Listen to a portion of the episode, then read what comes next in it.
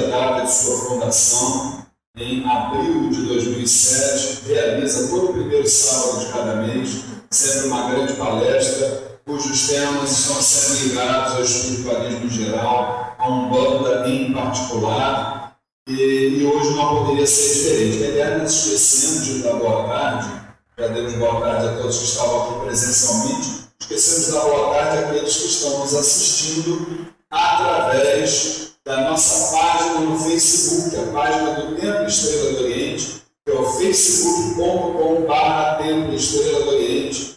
É, é um prazer tê-los aqui, mesmo que virtualmente. Mas a nossa palestra de hoje, minha gente, na verdade, eu não sei se a gente chama propriamente uma palestra, mas é, ela conta um pouquinho da história do Templo Estrela do Oriente, ela conta um pouquinho da minha história, da minha mãe espiritual e minha esposa, também da nossa, do início da nossa caminhada até mais ou menos os dias de hoje. Claro que a gente foi bem econômico, né, mãe? Na, na, na, nos slides, que a gente tem um tempo determinado.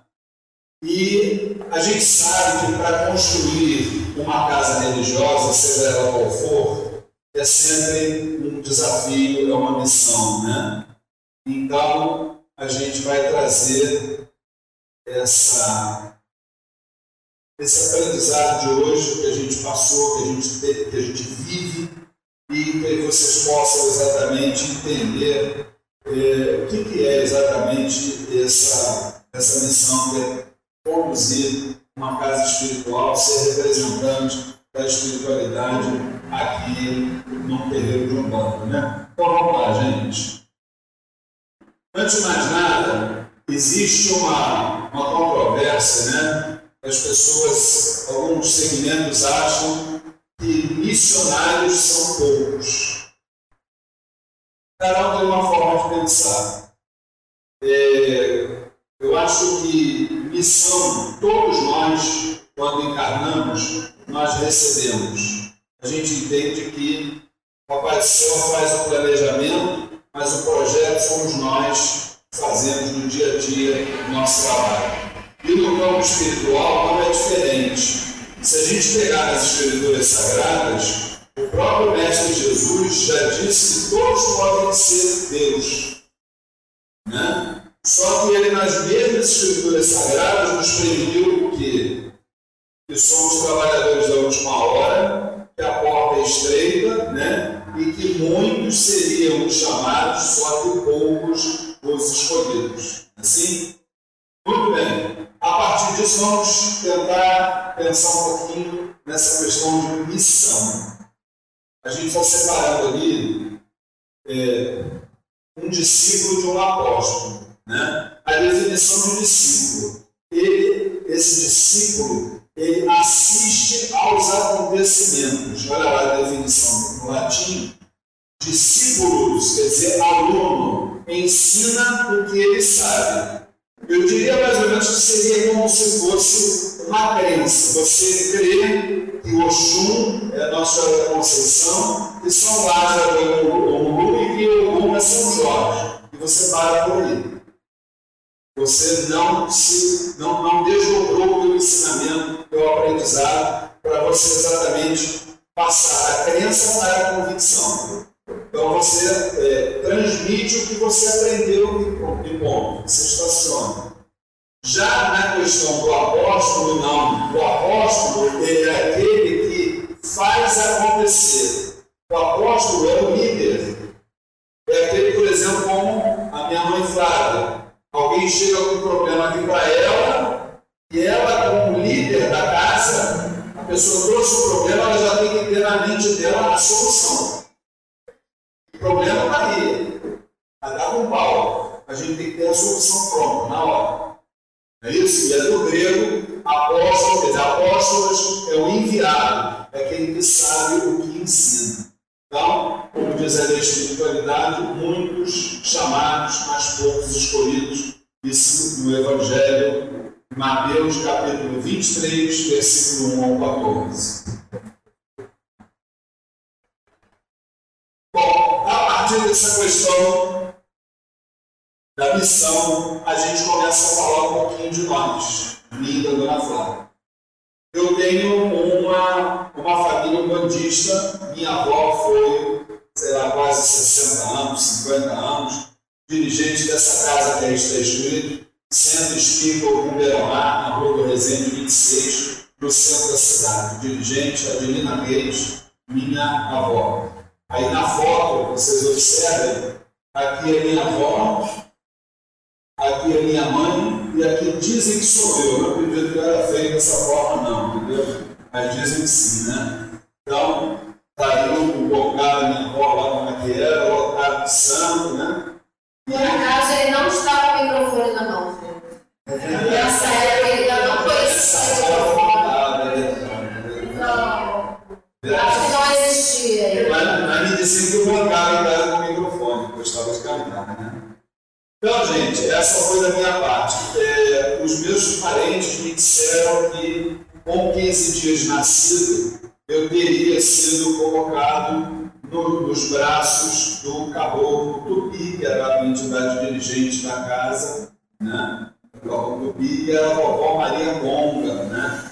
Que dirigiam a casa, né? E a partir dali a gente já começou a sentir o cheiro do charuto e foi em frente, entendeu?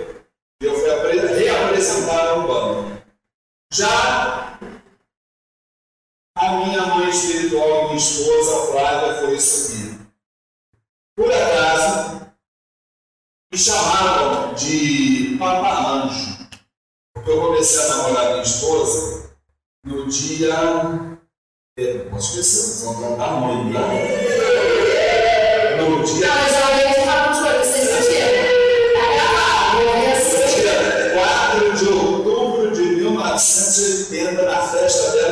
15 anos. Eu já era grandão, o pessoal já dizia, isso é Papa Anjo esse cara aí, entendeu?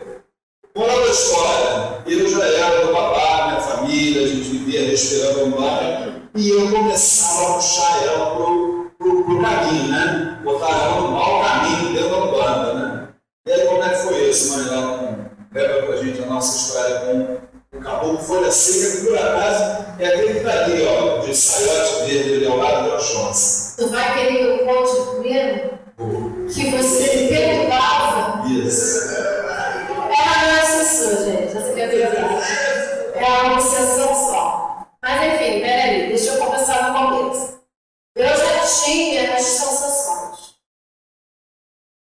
Só a médicos, né, e diziam que tinha disritmia, que tinha isso, que tinha aquilo, porque eu tinha dores de cabeça horrorosas, tinha várias sensações, e nunca tinha ouvido falar né, sobre banda. Até porque meus pais não viviam isso. Eles eram católicos, entre aspas, né? Que também não eram tão efetivos, né? É, e eu tinha lá as minhas sensibilidades e tudo, e enfim, fui parar com médicos, tomava remédio, e quando a gente começou a namorar, nós tínhamos um amigo comum que ele trabalhava com essa entidade, Caboclo Folha Seca. E ele recebia em casa, só para a família, não fazia parte de nenhum terreiro. Né? Inclusive, ele trabalhava muitas vezes incorporado na casa da mãe dele, que é evangélico hoje, né? Mas havia gerando, gerando, gerando muito a Bíblia Juliana, mas tudo bem, deve tomar não veja esse vídeo. Então, é... e aí, o seu folha seca, aliás, antes de chegar no seu folha seca, a perturbação dele era tanta, né, que ele ficava falando, falando no ouvido, que a gente fosse morrer de medo, né, e aí a gente foi então, na casa da mãe dele, ele não morava com a mãe dele na ocasião, fomos na casa da mãe dele. E aí o, esse amigo nosso incorporou, acabou com folha seca e disse que realmente o problema era espiritual. E aí ele começou a me desenvolver, me auxiliar, né? Porque nós é que nos desenvolvemos. Me auxiliava, me dando várias orientações para que eu pudesse melhorar de todos aqueles sintomas. E o caboclo folha seca, ele tinha uma ligação com a gente tão forte, tão forte, tão forte, que é, esses encontros com o caboclo eles eram tão frequentes, porque essa, esse, esse irmão que recebia o caboclo folha seca, ele era quase da nossa família, morava no meu mesmo prédio e tal, né? Era uma ligação mesmo de família, né? É, então, eu, eu, vi coisas desse caboclo, gente, que, claro, a gente viveu uma outra época, a gente já estudou isso várias vezes, viveu uma época chamada fenomenologia. Nós vimos um fenômeno nesse caboclo fantástico. Alguns, né? Um deles foi que o filho dele, o filho carnal desse nosso irmão, ele ia se casar. Uma hora para outra ele deu vontade de se casar. E numa sessão dentro de casa, ele preveniu ao filho para que não voltasse dirigindo o automóvel, que não tinha prática na direção e que ele poderia sofrer um acidente. Então, o que acontece? Não deu outra. O filho foi no dia do casamento, gente, mas chovia a gente não enxergava um palmo diante do nariz no dia do casamento deles. O pai e a mãe choraram no, no, no, no altar lá da igreja lá em Santa Teresa Parece que eles estavam se despedindo do filho naquele dia, né? E o filho foi para foi a lua de mel em Piraí. Quando retornou, sofreu um acidente. A esposa, que já casou grávida, o, o, o rapaz foi cuspido do carro, teve morte praticamente instantânea.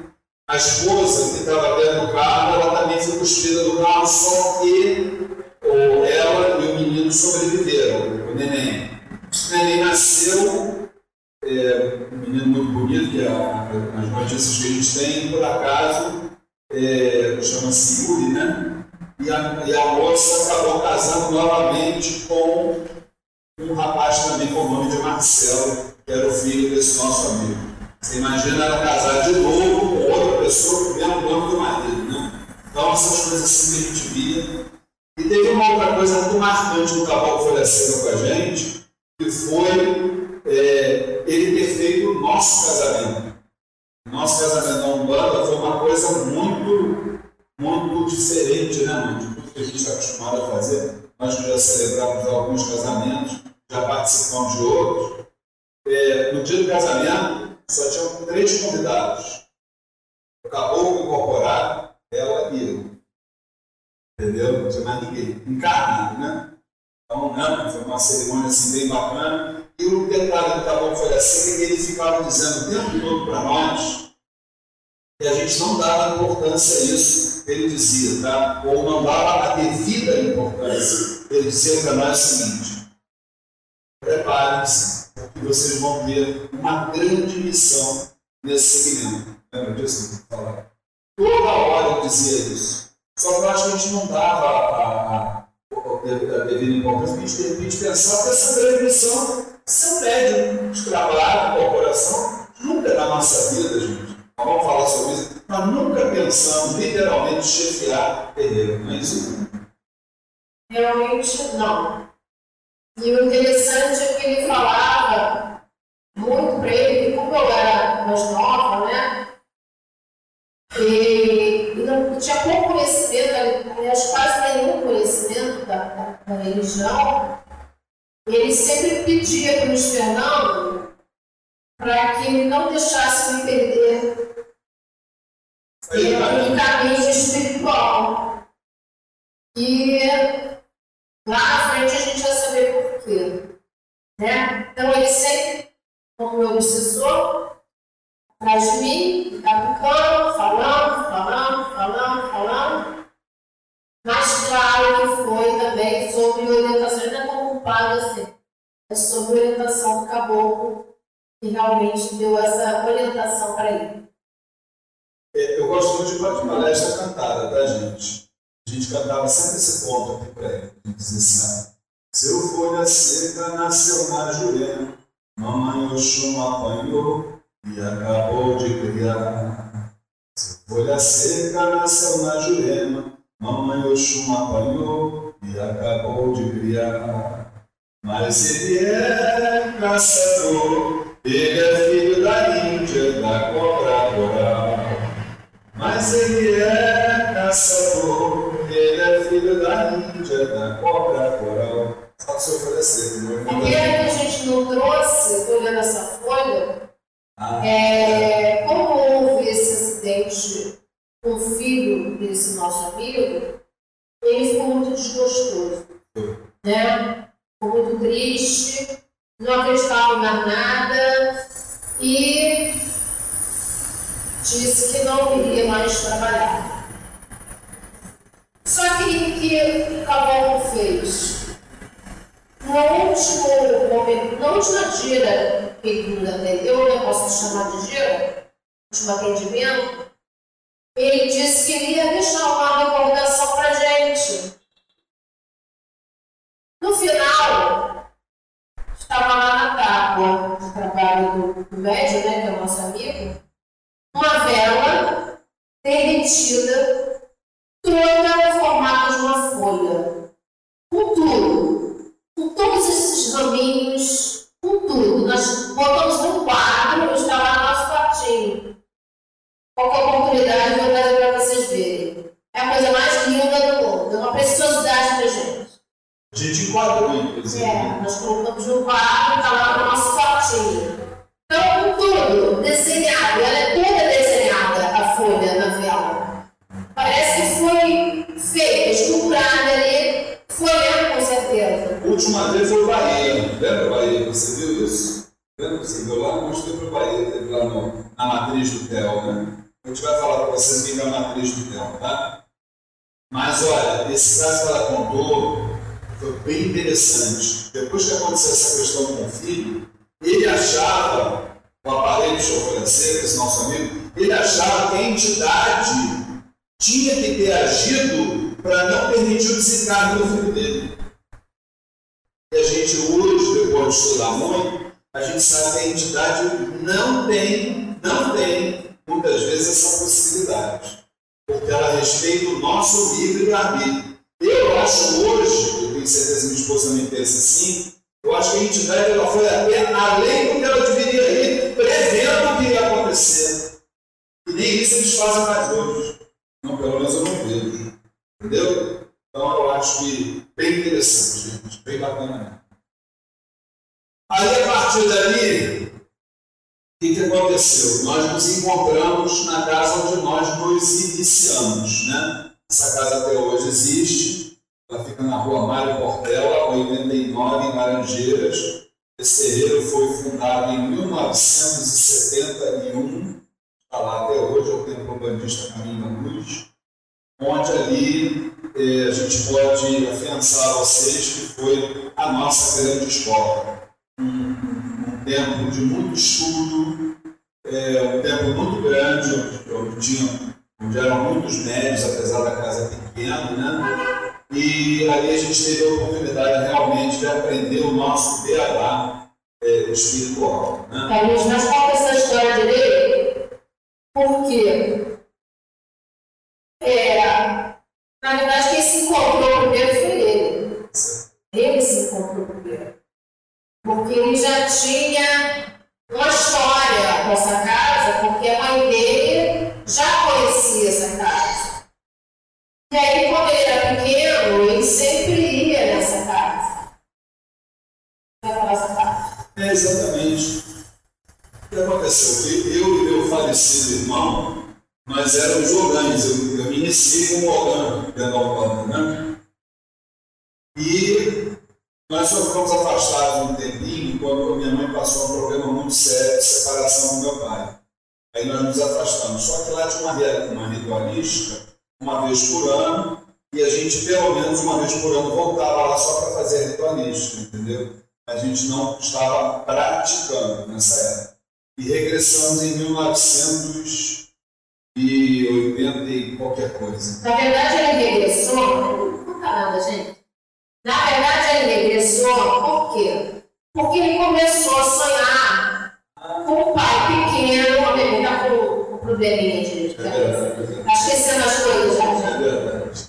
Então, na verdade, ele começou a sonhar com o antigo babá da casa, que já havia falecido, chamando ele. Falando, chamando, como se estivesse assim na rua e chamando ele. E ele começou a contar esse sonho, e era uma constante esse sonho. E volta e meia ele sonhava com esse babá, chamando ele para que ele pudesse. Ele disse, será que você está vendo que eu retornar? Então, quando ele foi conversar com, com a entidade, isso, e ele falou que sim, que era para que ele começasse já. Não, foi o que. Não, você foi lá conversar com o Baba Paulo Ah, para que ele pudesse estudar as E eu orientações. tomei um susto nesse dia, porque, na verdade, quem estava me chamando era o pai Raul, e era o pai pequeno da casa. Olha, gente, vocês não, não fazem ideia quem era esse pai Raul. Termos de amor, não fazem ideia. Não tem. O treinamento era duas horas de desenvolvimento, ele fazia um desenvolvimento de três horas, porque uma hora era ele falando, falando, falando, era uma coisa que. uma palavra. E ele apareceu realmente nos sonhos chamando assim. Só que quando eu fui lá falar com o pai Paulo, que era sobrinho dele, era dirigente centro, o pai Paulo falou assim, olha, tudo bem, está na hora de voltar, só tem uma coisa, o pai Raul já desencarnou. E eu fui saber exatamente como é que foi o desencarne depois. Coisa, outra coisa assim fantástica. É, Ele teve um câncer, se afastou dos trabalhos e o pai Paulo viu que ele realmente já não voltaria mais, estava no hospital.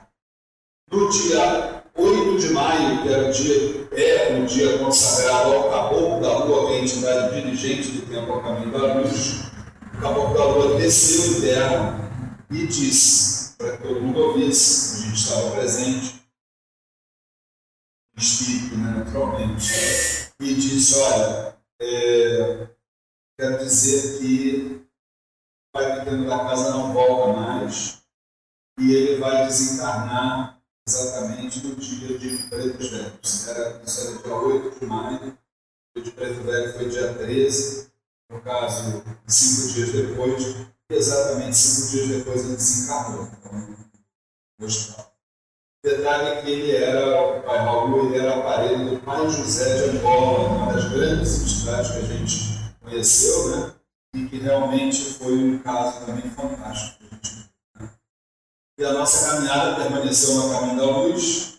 É, a nossa mãe Flávia, como médium de desenvolvimento, pelo menos por três anos, em paralelo na assessoria em palestras, na evidência de aula, ela trabalhava também ajudando o Dr. Paulo, e também tivemos uma época ajudando no programa de rádio A Caminho da Luz.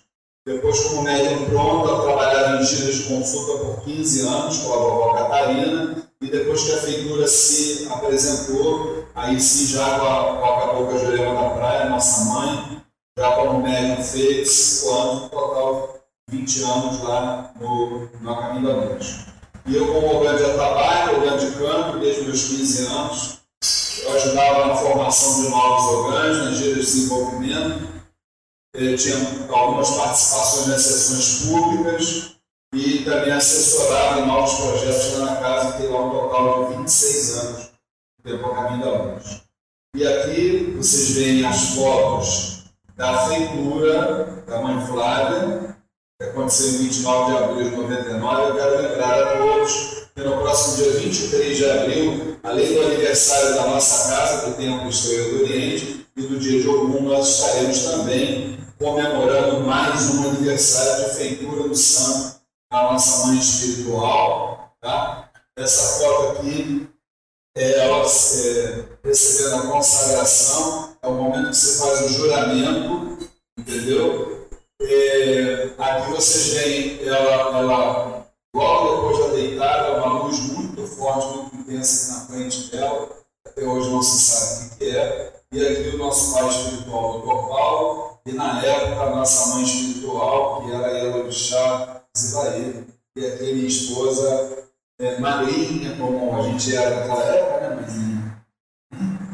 Agora, não, ele me chamou de agora, gente. Ah, gente!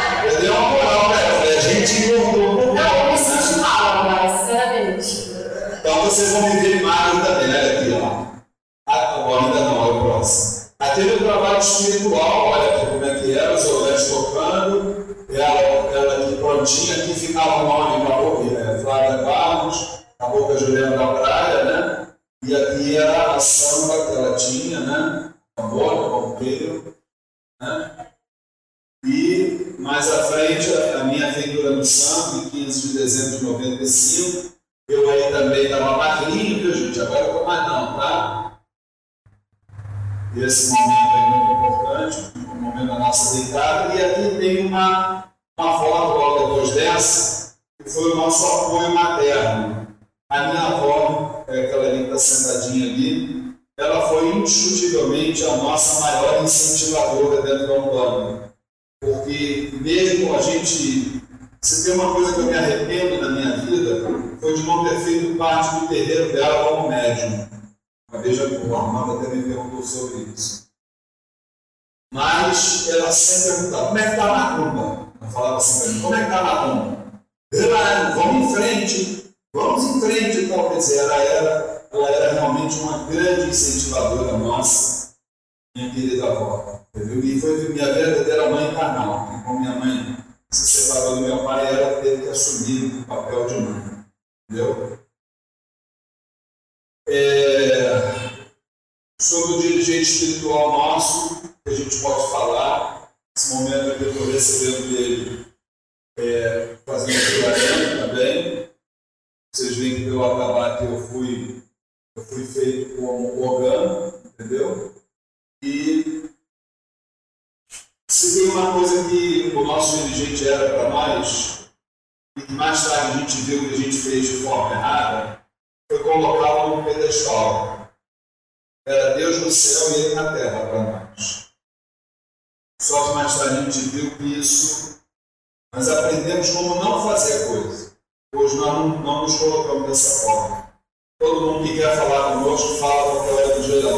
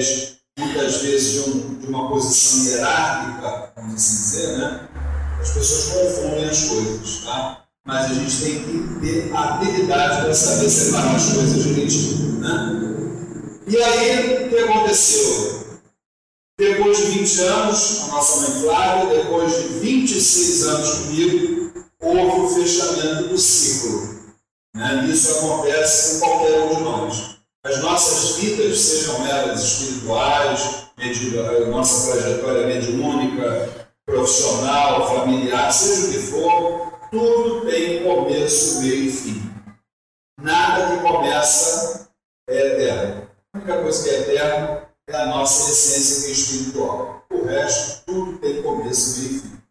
E a nossa, o nosso ciclo lá no Caminho da Luz também teve o fechamento de um ciclo. E aí eu quero trazer para vocês que foi talvez um dos momentos mais difíceis da nossa vida. Você ficar como nós ficamos, eu 26 anos, ela 20. Quando você sai de uma casa, você fica meio sem chão. É como se você ficasse sem braço, sem uma perna, até que você possa novamente se, se adequar.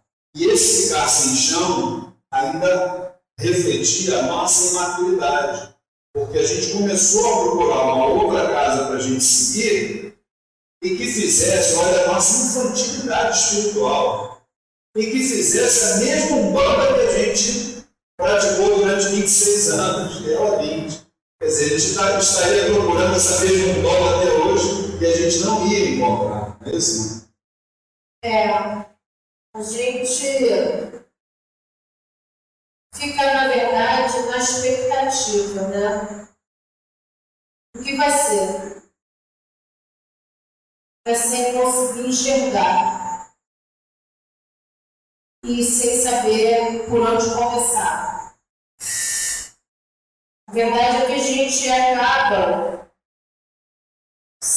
mediante a, a essa situação, a gente acaba muitas vezes atropelando determinadas coisas, porque a gente quer resolver a situação rápida, porque na nossa cabeça a gente não pode ficar sem um lugar. A gente tem que dar continuidade. Né? A gente vê isso muito, as pessoas vêm aqui passando exatamente o que nós passamos. Né? Estão saindo de uma casa, querem e vem na ânsia de buscar um outro local para poder trabalhar e que é tudo, querendo que seja tudo de uma forma imediata. Né? E a gente acaba esquecendo que quem direciona a gente é a espiritualidade. E nós aí começamos a buscar. Buscar caminhos, visitar terreiros, né? a ânsia de encontrar um lugar. Mas um lugar, na nossa visão, que fosse igual ou trabalhasse da mesma forma que a gente trabalhava lá. E aí, a gente encontra, porque cada casa tem a sua forma de fazer. Né? E curioso, gente, eu não sei se já aconteceu com vocês, né? Curioso é que, olha, quem está acostumado a essa overdose de macumba, essa overdose de cheiro de charuto, de cachimbo e tal, a gente se afastar disso não dá certo não, cara. Não dá certo não. Ah, isso não gosta. Cara, eu vou te falar uma tu fica numa adrenalina e tu passa num lugar para tu escuta tocar alguma coisa assim. É um tambor. Isso é tambor, cadê o cheiro, sabe? Entendeu? Tudo para você é tambor que estão tocando, né? É uma doideira, cara. É um período muito complicado. Muito. Só que Papai do Céu assiste a gente, né? E aí chegou e abriu uma porta para nós.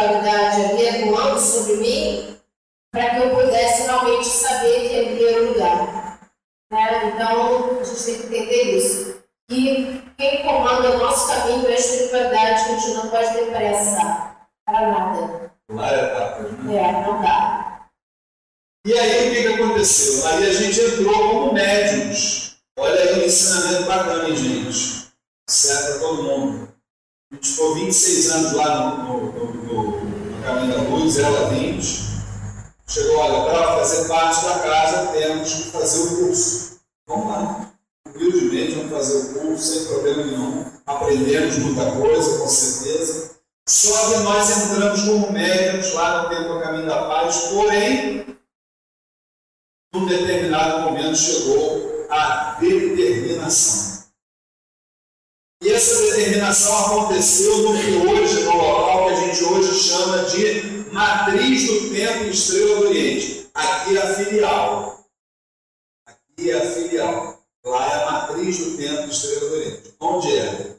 É um quartinho que nós temos lá na, na nossa casa, onde nós moramos, onde ficam lá todos os nossos assentamentos. E nesse quartinho, ali, chegou a determinação de se abrir uma casa. Como é que foi esse momento, mãe? Lembra para nós. Tenso. Tenso, né? Porque quando você é, nunca pensa, na, na, minha, na minha vida, dentro da minha caminhada espiritual, eu jamais pensei em estar de frente para o trabalho. Nunca tinha pensado, nunca tinha passado na minha cabeça nada com relação a isso. E aí, quando a dona Jurema deu essa determinação, eu quase desmaiei. Foi difícil. Foi difícil, mas como eu sempre fui muito obediente, eu pensei, né, pensando com ela ali, sintonizada, se é isso, a senhora possa estar acomodando o meu caminho. Né?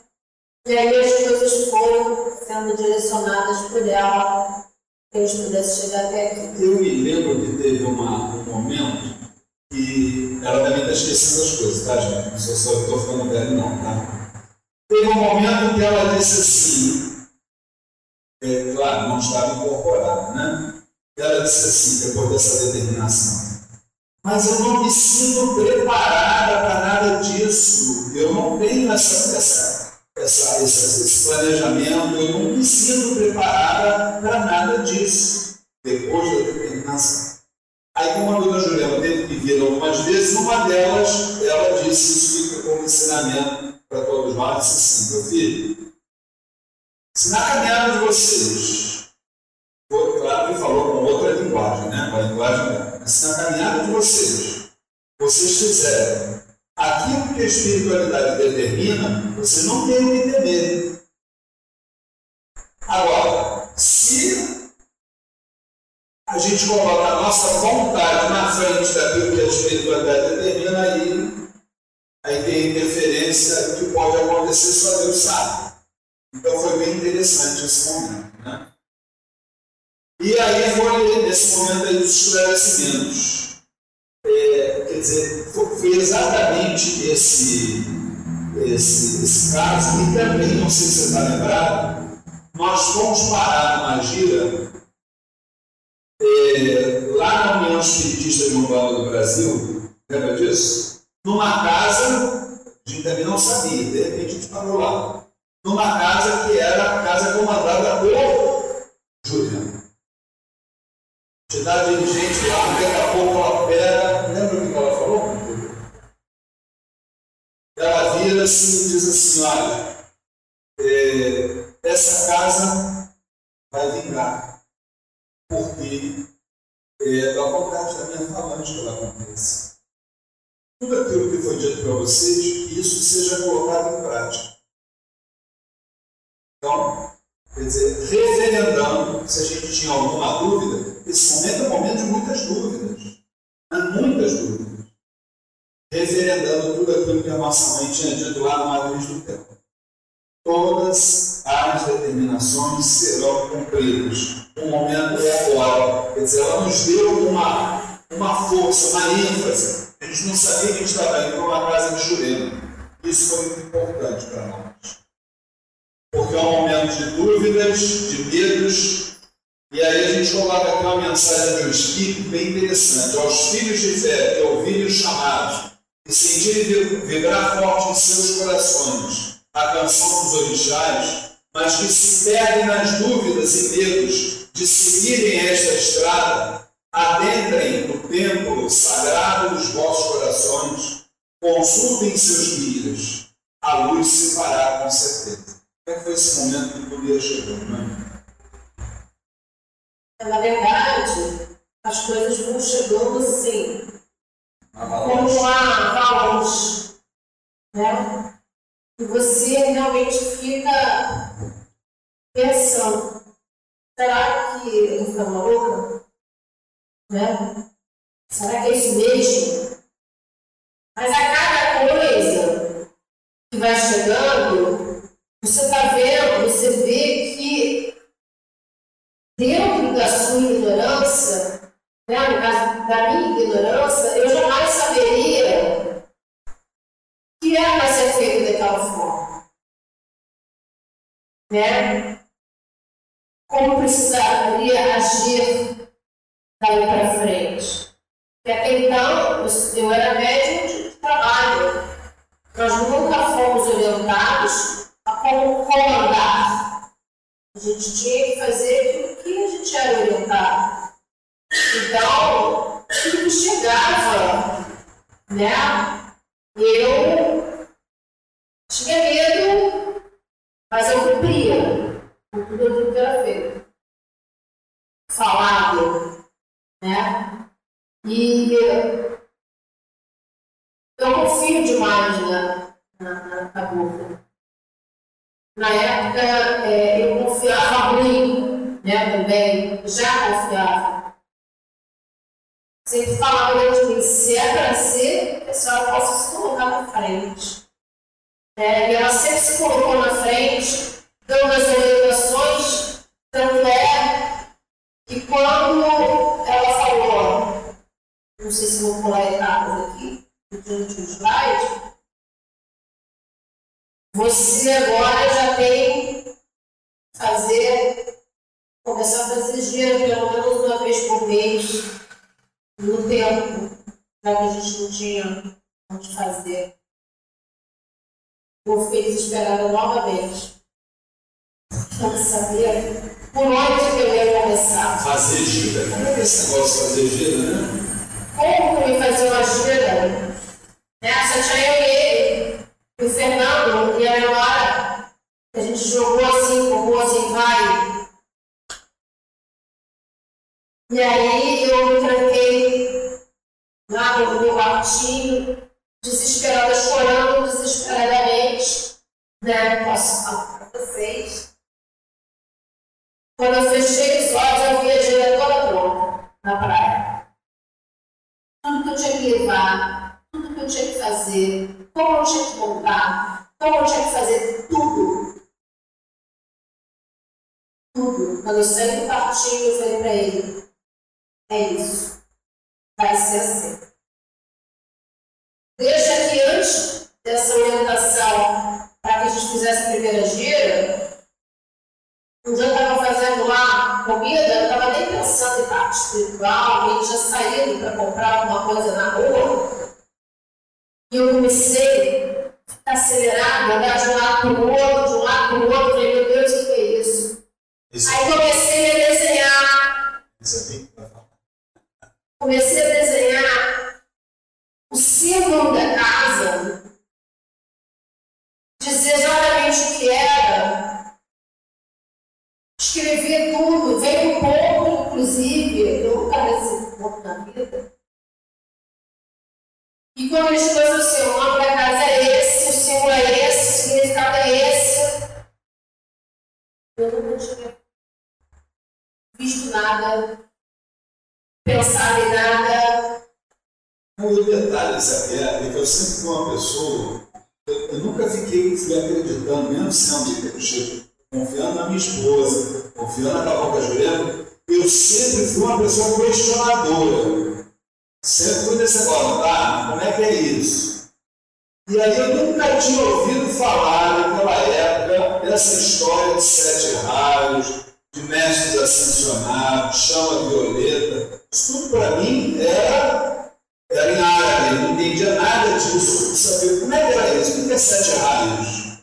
A gente foi pegando, ela trouxe esses significados todos ali, ó. Olha aqui, ó. Aí eu fui identificar que isso estava atrelado com uma força vibratória chamada Grande Fraternidade Branca, que seria a, a tonalidade vibratória que ia servir como base de sustentação do Templo Estrela do Oriente, que é a, a casa ia se chamar Templo Estrela do Oriente, e junto com ela, como eu só entendia eh, de, de, da parte musical um pouquinho, né? Aí para mim foram chegando algumas, alguns pontos, né? Por exemplo, o, o, o primeiro ponto que chegou na, aqui do Templo Estrela do Oriente foi o horizonte, né? No horizonte surgiu a aurora, iluminando toda a escuridão. Em Aruanda é chegada a hora, Pai Oxalá lhes deu a permissão. Dona Jurema vem lá da praia, seus sete estrelas vêm do Oriente, firmam seu ponto para que filho não caia, vem trabalhar por toda a nossa gente. Abençoada seja esta casa, pois saravá todo o seu axé, e que a presença de Jesus se faça nos corações dos filhos de fé. Então, esse foi o primeiro ponto que chegou, depois chegaram os outros, os outros não chegaram por meio intermédio, eh, por intermédio de outros irmãos, outros pontos chegaram por meio intermédio também, mas aí fomos, fomos formatando a coisa a partir dessa chegada, quer dizer, a, da minha parte chegou praticamente a questão musical, o resto foi com ela, entendeu? Mas o significado do símbolo foi uma das, um dos, olha lá, por que ia se chamar Estrela do Oriente? Olha aqui embaixo, gente. Aqui embaixo. Porque Estrela do Oriente simboliza o nascimento de Jesus, o homem perfeito. E aí, cada uma das figuras geométricas do nosso, do nosso, do nosso símbolo, é, tudo definido, a espiritualidade definiu para ela o que, que representava. Né? Aí ela falou que a gira chegou toda na mente dela como é que ia ser. Aí começaram os preparativos.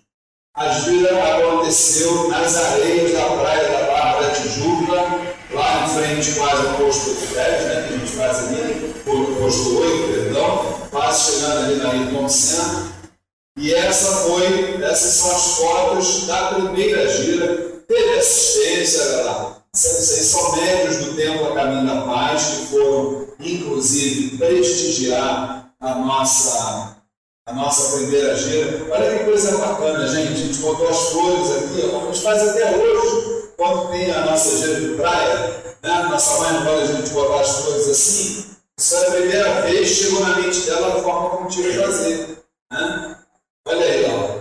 Esse foi o ponto fundamental, dia 22 de abril de 2007. Aqui, olha aqui, gente, a Luana magrinha, gente, olha ela aqui, ó. Foi jogada no fogo, olha aqui, mãe. Aqui a Luana, aqui, magrinha. Aqui estão, isso aqui é um momento mágico, gente, olha, aqui está a Paz Cipriano das Almas, incorporar, que aquela entidade do meio ali, os três pretos velhos estão ali, ó, é o do meio, tá vendo? É a nossa entidade madrinha aqui da casa. Aqui Pai Cipriano das Almas. Aqui nossa mãe Juliana incorporada. E aqui o Caboclo Sete Estrelas incorporado também. É o momento que Pai Cipriano está afirmando ali a presença de seus sete estrelas e da mãe Juliana estava afirmando a nossa, a nossa casa. Entendeu? Então, é, a consagração como entidade dirigente do plano terreno. E aí, mãe? Foi um momento. Foi mole nossa gira, né? Até a mãe da Luana, a, a, sogra, nos ajudou, lembra disso? Você era magrinho, meu filho. Eu também era. É, gente, foi muita emoção. Muita emoção, olha a outra foto. A gente não tinha médico, gente. Não tinha, né? Tinha nem assistência. Eram só quatro. Era só nós, nós mesmos. Aquela espiritualidade. Exatamente. E E aí eu me perguntava sempre assim, gente, será que um dia a gente vai ter médico é, para trabalhar com a gente? dentro da casa, como a gente vai fazer, como é que é esse processo, né, das pessoas chegarem e, e virem e começarem a participar, e começarem, né? Aí eu fico perguntando antes de, de passar para outra, vocês devem estar perguntando assim, mas por que que acham esses dois estão aqui, deixando a gente sentado aqui nessa cadeira, para contar essa história para a gente?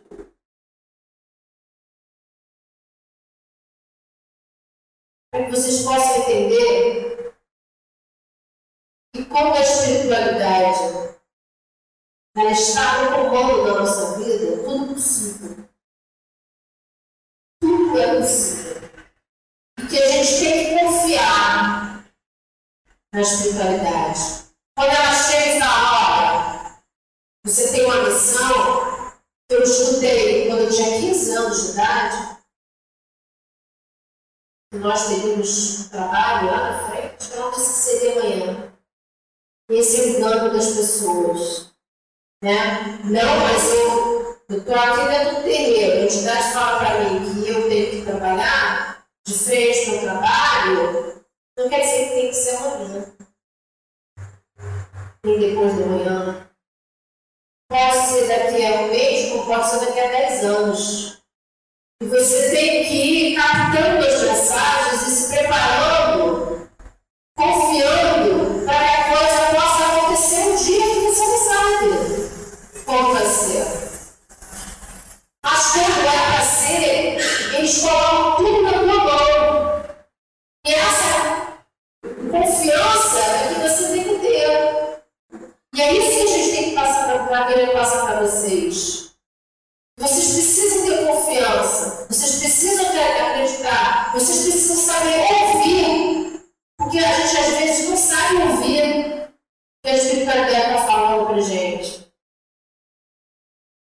Porque, primeiro, eles respeitam o nosso tempo, o nosso momento, eles respeitam. Assim, ou você não quer, porque tem pessoas que não querem, não, não querem, ponto. Eles vão respeitar. Pode ser que lá na frente você vai estar com uma outra visão naquele momento ali, você vai determinar a não querer. O direito é seu. É quando entra a confiança e a tua maturidade. Eu tinha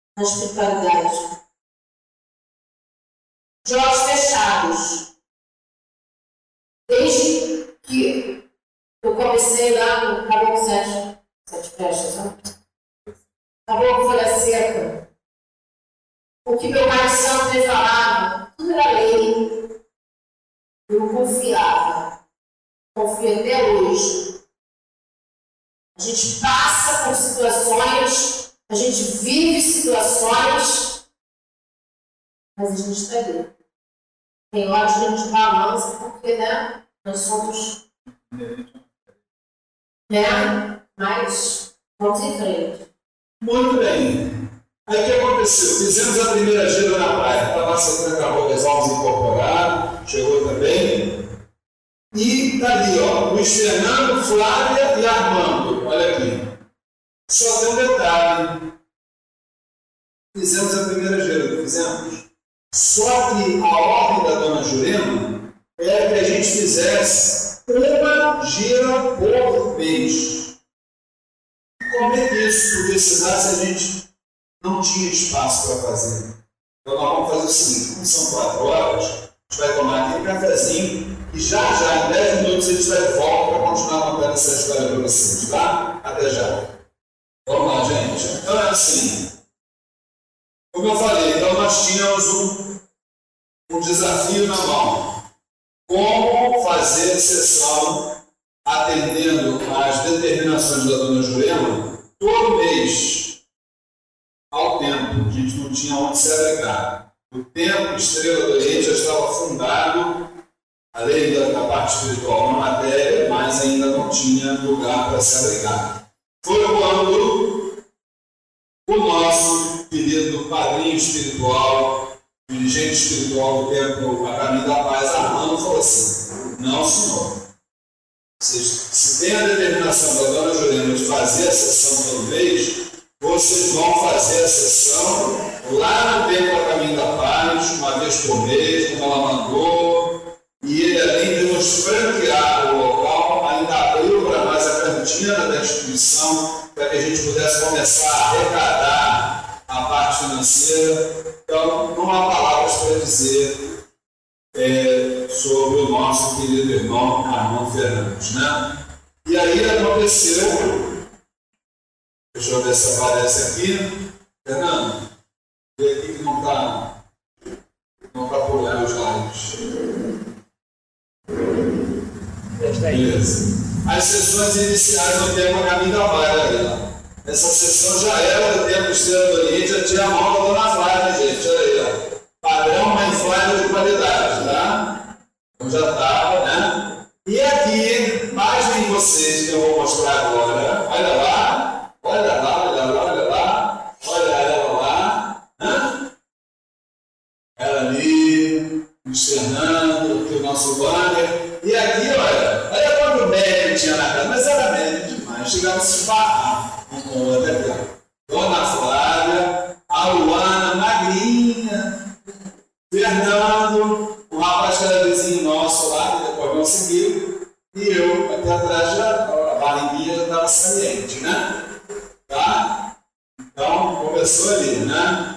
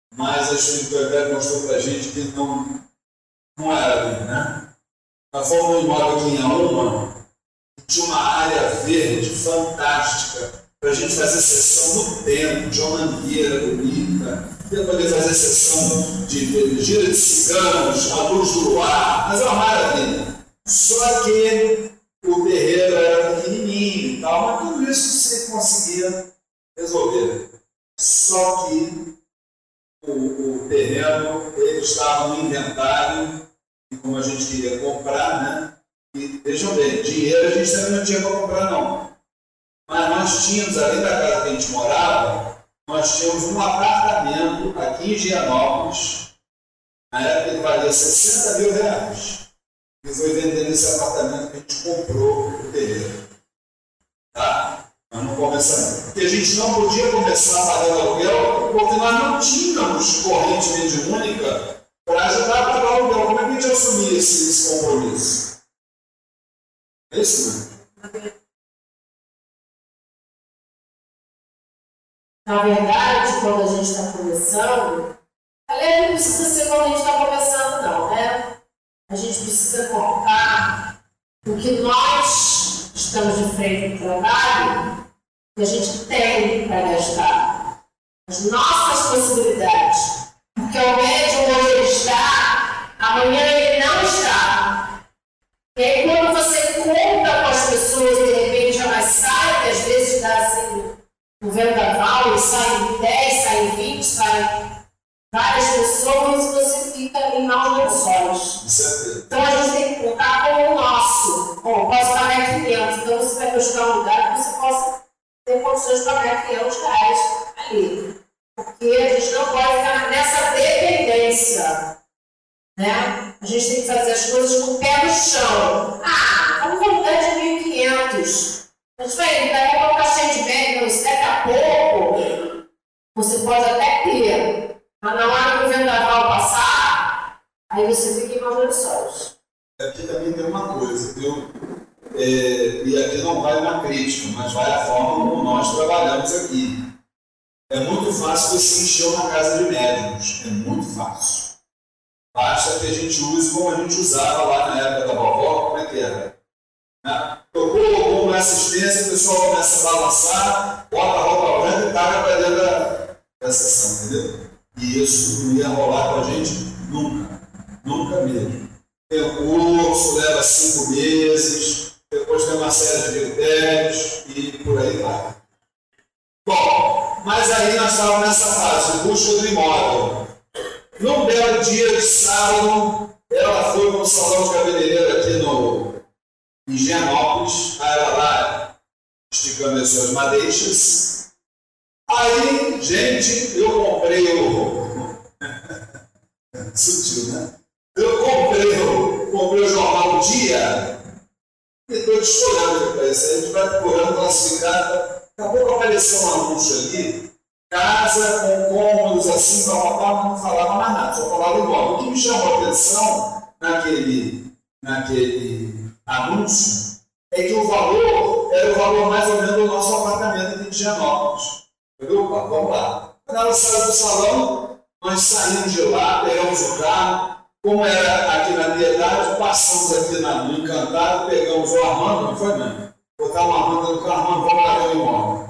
Quando a gente chegou aqui, a gente olhou tudo, entre aspas, já vamos mostrar porque eu entre aspas, tudo pronto, aí ela falou, o que, mãe? Fala.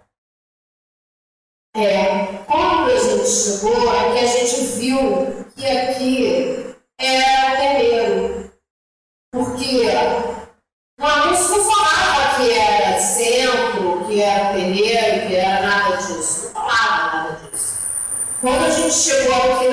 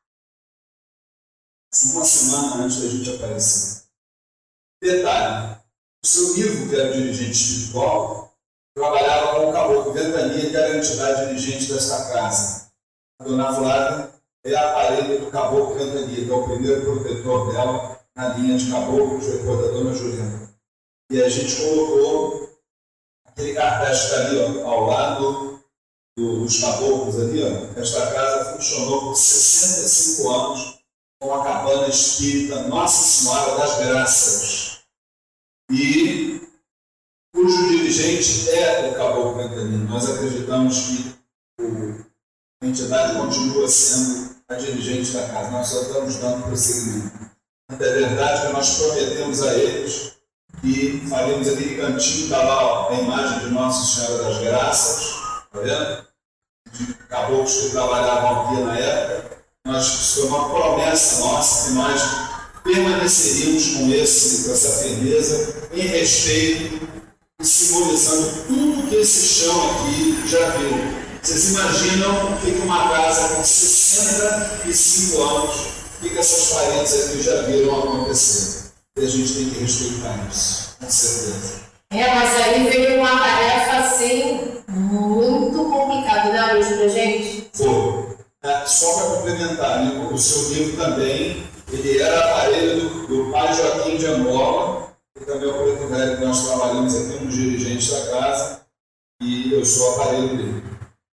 E essa tarefa espinhosa que a dona Flávia fala era isso aqui. A gente chegou e encontrou a casa complicada. Olha lá. Como é que é atrás? Isso é a nossa sala de tratamento espiritual. Como é que era. Aqui, Na verdade, ela não era assim, né? Ela tinha uma casa, caiu aos pedaços. Não podia encostar no muro, que o muro caía. Só que a gente teve que demolir e realmente em péssimas condições. Exatamente. Gente, não quero saber. Não foi mole, não. Ah, deixa eu falar uma coisa importante. Quando a gente descobriu o imóvel, na hora que a gente estava comprando, tem um detalhe também bem bacana. É, para tirar, como eu falei para vocês que o imóvel estava devendo a Deus o mundo inteiro, cheio de dívidas, o despachante cobrou para a gente quase mil reais na época para tirar a documentação, certidões todas e tal. Aí essa daqui, virou como é que é? Mil reais? Mil reais gente faz muita coisa lá dentro. Eu sou o despachante, eu que vou lá fazer. Ela que pegou, passou a mão tudo, foi lá para tirar a certidão ali, aqui, lá. Só que a baixa espiritualidade, do nosso querido Júlio César e seus Briquetes, aprontaram contra ela. Ela estava no centro da cidade, lá na Buenos Aires, esquina de Rio Branco. Daqui a pouco o que aconteceu, mãe? Na verdade, eu ia tirar a última certidão. Estava toda feliz, porque foi tão rápido. Eu estava saindo de cartório, foi coisa difícil isso, né? Estava saindo rapidinho para a última certidão. Quando eu cheguei na esquina da Rio Branco com Buenos Aires, eu escorreguei. Na verdade, eu não escorreguei, fui empurrada. Estava com a sandália rasteira, eu fui empurrada ali, e aí eu quebrei o tornozelo. Quantos parafusos você tem hoje aqui? Seis. Eu... Seis parafusos na perna. E aí, é, e aí eu fui direto lá, pra, liguei para ele, ó. Não tem jeito, vamos ter que resolver isso. Só que a gente também estava na véspera De uma gira da igreja lá no PCP. É. E a gente já tinha comprado o imóvel, mas tinha gira lá no PCP ainda. E aí eu falei assim, eu vou ter que ser na. Fiz, fiz a cirurgia. E eu, fiz o bolo na cadeira de rodas. Falei assim, eu vou fazer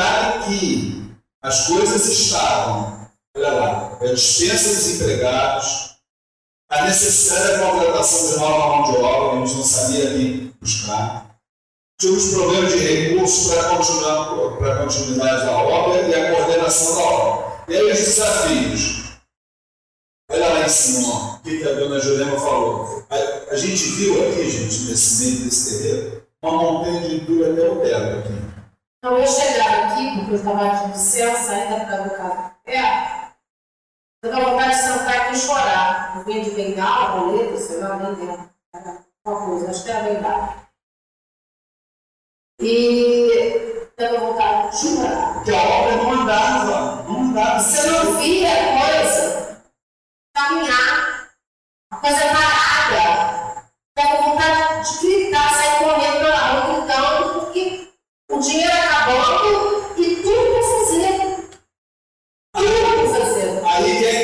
que entrou em ação, mais uma vez? Dona Juliana. A gente foi lá nos universidades com a Dona Juliana. O dinheiro está acabando. E a obra não anda. A senhora sabe, tivemos que mandar os camaradas embora. O que a gente vai fazer da vida? Aí ela perguntou assim para a gente: vem cá. A casa lá tem. Isso lá na matriz de hotel. A casa lá tem, tem chão?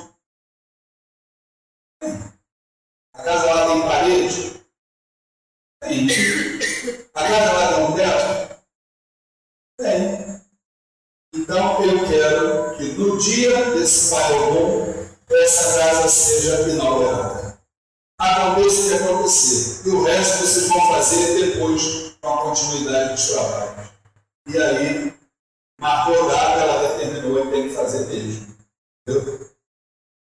E não foi mal, gente. Os preparativos da inauguração, no meio das obras, recursos para comprar tudo que precisaria da inauguração, que o dinheiro estava acabando e a gente precisava de dinheiro espiritual. Imagens, isso, aquilo, aquilo outro, também não podia, podia vender buscar dinheiro. Como é que ia ser essa gira de inauguração? Se não tinha, isso é outra coisa. Não tinha médiums para atender. Como é que a gente ia fazer gira de inauguração? Como é que foi isso? Foi. Foi. Então a gente conseguiu se organizar, conseguimos finalizar aqui dentro do terreiro, dando as, as orientações com relação às seguranças, a tudo que precisava. Nós tínhamos um conhecido que estava terminando, fechando o terreiro, onde, olha como é que a espiritualidade é, né? Por isso que eu que confiar, né? Nos chamou para nos doar imagens. A maioria dessas imagens aqui, 90%, foi doada. Foram doadas. A gente apenas pediu, nós também temos uma conhecida que era, era na época do, TCP, que ela restaura imagens. E ela foi, restaurou as imagens para a gente sem cobrar nada. Né? Foi quando a gente foi fazer os assentamentos para poder firmar a casa, para poder fazer a, a gira de inauguração. E o detalhe dessa gira de inauguração, como a gente não tinha médios, o que, nós fizemos? Também por orientação da Dona Jurema, a gente conhecia muitos pais espirituais, nós pedimos a eles que nesse dia viessem vestidos de branco para poder chamar as suas entidades e que pudessem então dar o atendimento para as pessoas, porque no dia, olha, encheu de gente pelo dia do Foram mais de 200 pessoas que vieram para a nossa inauguração. É 22 de abril de 2008. Foi isso aí. E aí, depois disso, a casa inaugurada, aí começou uma obra definitiva, né? Vamos assim dizer, né? Aí tudo foi começando a trabalhar. Essa foto anterior aqui, repare como é que era a cachoeira hoje do Oxum, que está lá atrás. Olha como é que ela era aqui. Completamente diferente, viu gente? Isso aqui é a cachoeira do Oxum, antigamente. E aí começou a obra definitiva, muito trabalho, mas muito trabalho mesmo. E o resultado foi esse aí, ó. Falar a história dessa cachoeira foi uma coisa interessante. Nós não tínhamos mais dinheiro. E aí a gente começou a fazer uma campanha casa, para que a gente pudesse, pelo menos, refazer aquela cachoeira, porque estava caindo, as pedras estavam caindo, enfim, estava muito feia, né? E a gente achava que deveria fazer. Apareceu um anjo na nossa vida e esse anjo não fez só a cachoeira, não. Fez aquela parte toda lá de trás.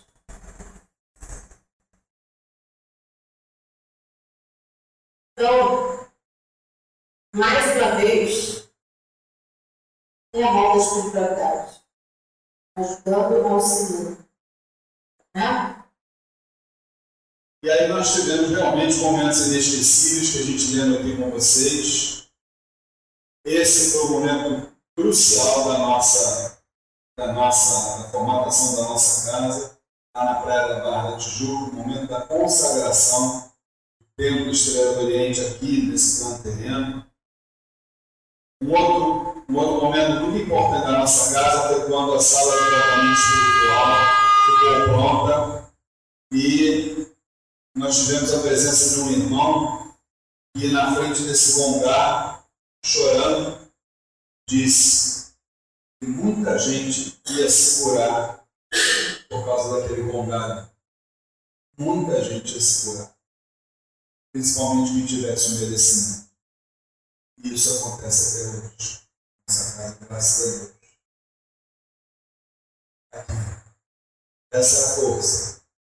A gente sempre fala no final de cada, cada giro do povo do Oriente, né? Nos momentos especiais, a gente diz assim: assim como a estrela do Oriente anunciou para esse planeta a vinda de um novo Messias, possa o templo Estrela do Oriente continuar levando o lenitivo a todos os irmãos necessitados. Você também lá na sala nossa no Povo do Oriente. Um outro momento inesquecível na nossa casa foi quando eu e minha esposa completamos 25 anos de casamento. Nossas bodas de prata foram aqui, foram é, abençoadas por Pai Joaquim de Angola, na ocasião, que era um irmão dirigente que veio fazer aqui o, a, a nossa cerimônia. Olha aí, a dona Flávia aí, sempre metida com a criançada, olha só, gente, que coisa bacana, né? Ela é e a Igrejada intimidade, com certeza. Outros momentos muito importância é que nós realizamos aqui durante muito tempo. A, nós fizemos muitos espetáculos teatrais e, e, e, e esses espetáculos teatrais eram apresentados não só aqui no Templo Estrela do Oriente, como em outras casas de Umbanda e espíritos também. Nossa casa fazia esse tipo de trabalho, fizemos muito, entendeu? Aí a minha esposa aqui vestida de. Não era aquela? Maria Souza. Maria Souza, quem leu o livro, ela dá uma atenção na casa espírita, né? É a galera dizia muito, né? Olha aí, olha aí, dá um. Dá um Não, gente, eu senti. quero. é que é? é era? E deixa ver! Deixa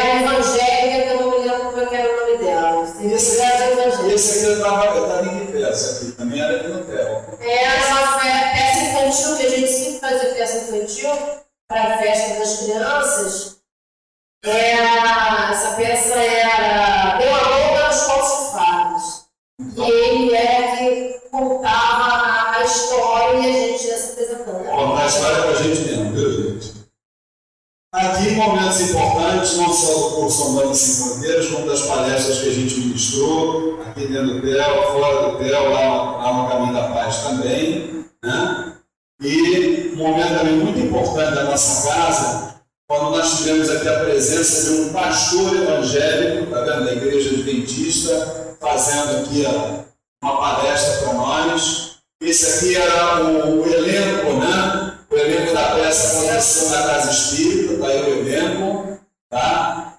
É, dos que eram da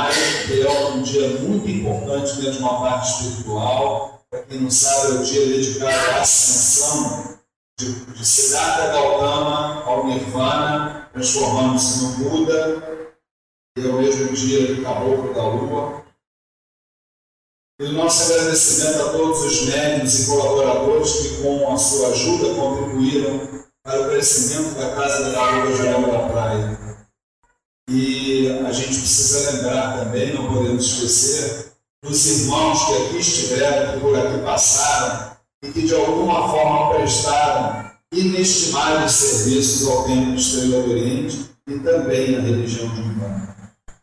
É isso, né?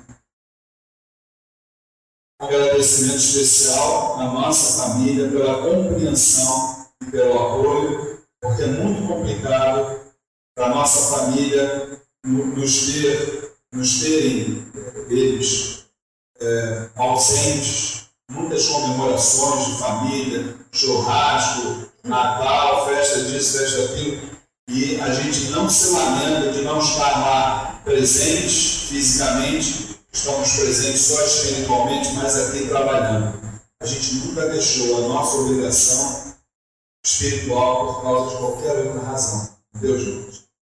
Isso é importante. E aqui do lado, um agradecimento especial para minha cunhada, para o meu cunhado e também para minha nora. Cadê a minha nora, hein? Já foi? Está lá dentro? Está tomando banho? Porque a nossa, a, a nossa nora foi jogada no fogo, né, mãe? Como é que foi o negócio dela? Conta para nós. Nossa mãe pequena, né, Luana? Tadinha, gente. A bichinha não sabia nem o que era banda, nunca tinha passado por nada, nunca tinha visto nada em termos da religião. E na nossa sessão de praia, nós falamos, vai filha, mas o que, eu faço agora? Ah, pega o marasmo. Não, o que é marasmo? Não, não sabia nada. Né? Não sabia nem o que fazer.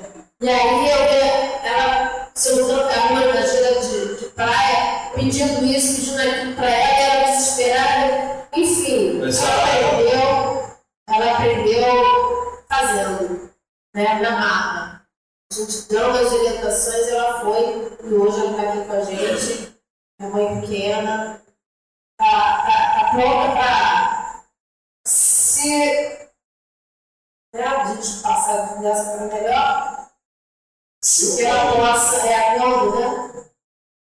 a gente, se ela quiser, Vai, vai estar muito bem entregue para ela e meu filho, né? com certeza. E parou? parou? Não, parou não, tem mais um. Tem mais um. E já foi, já foi, já foi, já foi.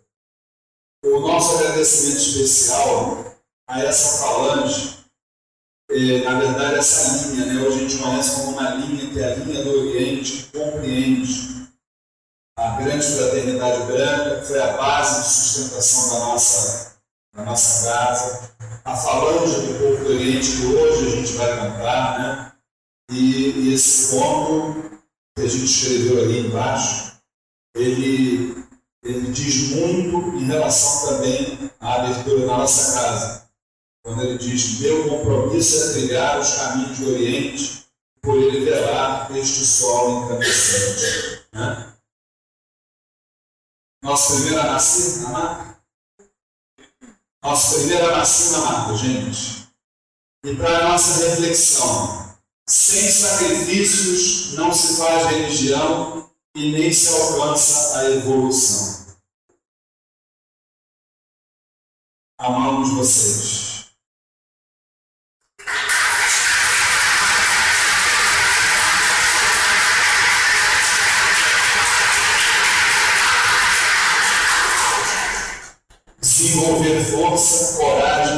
Paz interior demanda tempo. Não esperem resultados rápidos, sob o pretexto de que decidiram mudar. Cada ação que tomarem permitirá que a grande decisão se torne efetiva em vossos corações. São as palavras de um espírito amigo. E aí, mãe? É isso, gente. Conclusão. Meu irmão, Antônio tem uma perguntinha. Fala, meu irmão. História daqueles quadros da Câmara de Terapia. Na sala de tratamento espiritual, Diz a história dos quadros. Eu não entendi. a gente conta a história daqueles caboclos lá da, da sala de tratamento espiritual. Ah, Na verdade, a gente teve aqui a presença do nosso irmão Lívio, é, falando sobre a forma de se fazer, né? sobre a mediunidade dele, né? E aí ele, diante de todos, fez, ele veio várias vezes aqui, né? E aí ele fez, veio na intuição dele, naquele momento dele corporário, ele pintou o quadro da Cabocla Jurema e também o quadro do seu Sete Estrelas do Oriente. Além disso, nós temos também ali outras, outras imagens, como, por exemplo, é, logo assim que a gente entra na frente, está a imagem da doutora Mariana, que é uma grande falange da linha, da, da falange, perdão. Que também foi ele que esteve presente Exatamente. e fez esse quadro da, da cidadã Leonor, que está ali na, Ali na atrás, também foi ele.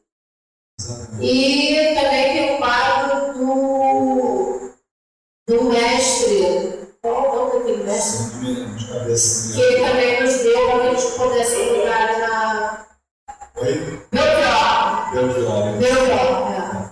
O detalhe é que o médium Lívio Barbosa, que é um médium de psicopictografia, é muito amigo nosso. Hoje, é, o pai Lívio de Omolu, ele, ele hoje tem a sua casa de, de santo, lá em Jacarepaguá, Vila Roqueiro, mais ou menos ali. É a Fundação Nova Consciência e é um dos grandes expoentes da nossa Umbanda e que trouxe para nós também esses presentes maravilhosos. Gente, eu acho que o que a gente pode concluir, né, mãe, é que como é que se constrói um terreiro? Cada terreiro tem a sua história própria. Mas uma coisa a gente pode ter absoluta certeza. Já passamos da época de que o que acontece dentro de um terreiro de Umbanda é tabu ou crentice. Graças a Deus nós temos hoje uma geração de novos umbandistas que não se contentam mais com respostas sem nenhum tipo de consistência. Nós, dirigentes espirituais, não temos a obrigação de saber tudo, mas nós temos a obrigação, primeiro, de orientar, e se não sabemos orientar, nós temos que buscar o ensinamento, ter a humildade de buscar o ensinamento e posteriormente passar. Mas é indiscutivelmente um momento em que todos querem ter o porquê da pergunta, mas também o porquê da resposta.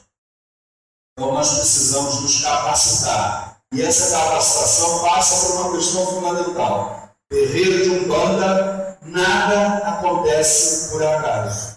Tudo tem uma razão. A Umbanda tem fundamento. E o Templo Estrela nesse particular, ele está muito à vontade para falar, porque desde a nossa fundação, nós trazemos sempre aqui, primeiro sábado, palestra, temos curso, somos do, associados ao Mirua, é, seminários, projeto Café com Axé, toda hora um tipo de evento, para exatamente burilar esse corpo mediúnico que hoje faz parte da Umbanda. Então eu acho que dessa forma nós vamos entender que estamos praticando uma Umbanda culta, evoluída, uma Umbanda de uma época chamada maioridade espiritual. É a época que nós temos que fazer a nossa parte, que os guias orixás fazem a parte deles, mas nós temos que fazer a nossa também, como estudando, nos capacitando e nos transformando íntima e moralmente. Não existe uma receita de bolo para construir um terreiro. Não existe. Cada casa tem a sua história, tem o seu direcionamento através da espiritualidade. Para que vocês possam ter a confiança, possam ter a sintonia para que possam ser orientados no que fazer, para que possam levar à frente todo o trabalho que for necessário. E já que nós estamos falando de palestra, eu quero chamar a atenção de vocês é, com relação à palestra que vai acontecer no mês que vem. Mês que vem será dia. Pelo primeiro de maio, gente, 16. 16 de maio, a palestra terá o tema Constelação Familiar, o passado do presente. Eu quero chamar a atenção de vocês em relação a isso, porque o, a terapia da constelação familiar é desenvolvida já há alguns anos aqui no Templo Estrela do Oriente pela nossa querida irmã psicóloga Wanda Vilar, que é ela que vai fazer a palestra mês que vem. Né? E a constelação é indiscutivelmente uma grande ferramenta porque ela nos, nos remete ao nosso passado, onde muitas vezes nós temos é, é, ligações energéticas antinaturais que nos foram resultado de muitos problemas que nós criamos através da nossa maturidade e que eventualmente podem estar interferindo nesta jornada terrena. Então, a Wanda vai explicar como é que isso funciona e depois, no segundo tempo, nós vamos constelar aqui dentro do terreiro, viu gente? Então, para quem gosta de emoções fortes, fica aí a dica. Eu queria também falar que no próximo dia 23 de abril, né, mano? É um domingo nós vamos realizar aqui no Templo Estrela do Oriente, às 4 horas da tarde, o aniversário da nossa casa. O décimo aniversário do Templo Estrela do Oriente, 23 de abril, 4 horas da tarde, quando estaremos comemorando não só o aniversário, como o dia do Orixá Ogum, com toque de clarins, já vamos ter um oficial do Corpo de Bombeiros aqui, tocando clarins, a gente pode, vai poder subir pela parede de, de energia, de vibração, e também o 18 aniversário da Feitura do Santo da nossa mãe espiritual, Flávia Barros. Como nós vamos ter uma gama de despesas para formatarmos essa gira, bolo, o cormedeiro, uma série de coisas, chegando aí a mil reais, nós colocamos inclusive lá na secretaria uma lista para aqueles irmãos que quiserem colaborar com a nossa casa a gente vai aceitar o, qualquer donativo, qualquer doação será muito bem-vinda. Tá bom assim? A nossa mãe faz a nossa prece. Eu abri e ela fez. Deus de pé, por favor.